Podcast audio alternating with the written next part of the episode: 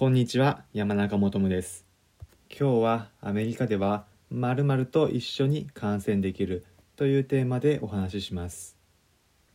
皆さんご存知の通り、アメリカはスポーツエンターテインメントの本場です。そのアメリカではあるものと一緒にスポーツ観戦をすることができます。エンターテインメントの本場アメリカだからこそ一緒にスポーツ観戦できるあるもの、皆さん一体何だと思いますか？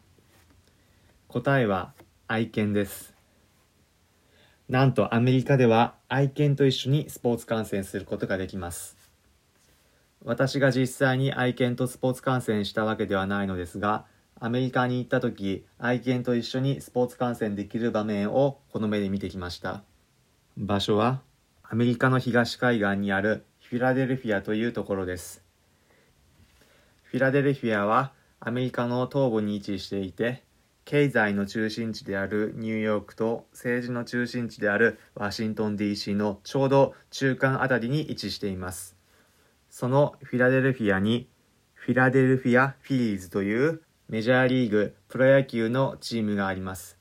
そのフィラデルフィア・フィリーズの本拠地シチズンズ・バンク・パークに行った時の話です。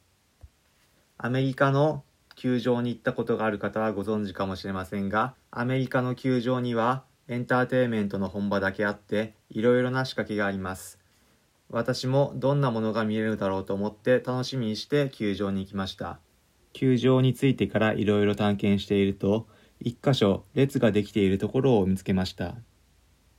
なんだろうと思って、その列をよくよく見てみると、なんと犬にリードをつけていって並んでいる人たちがいました。列の先頭のところで受付をしていて、そこで受付を済ませると、犬と一緒に球場の内部に入ることができていました。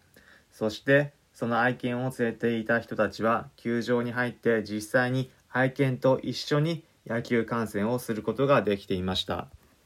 犬が好きな方にとってはたまらないですよね。自分の飼っている愛犬と一緒に自分が好きなスポーツを楽しく見られるとても楽しい時間だと思いました。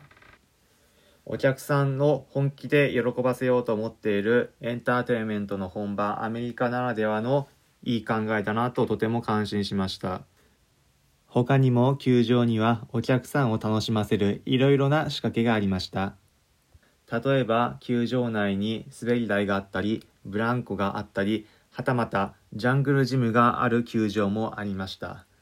子供と一緒に来ても子供が飽きないようにさせる仕掛けだなと思いました。本当にお客さんのことを考えてお客さんがどうやったら楽しんでくれるかどうやったら飽きないかまた来たいと思ってもらえるかということを突き詰めた本当に素晴らしい仕組みだなというふうに思いました。野球にそこまで興味がない方でもアメリカに行ってみたらぜひ球場を見学してみることをお勧めします。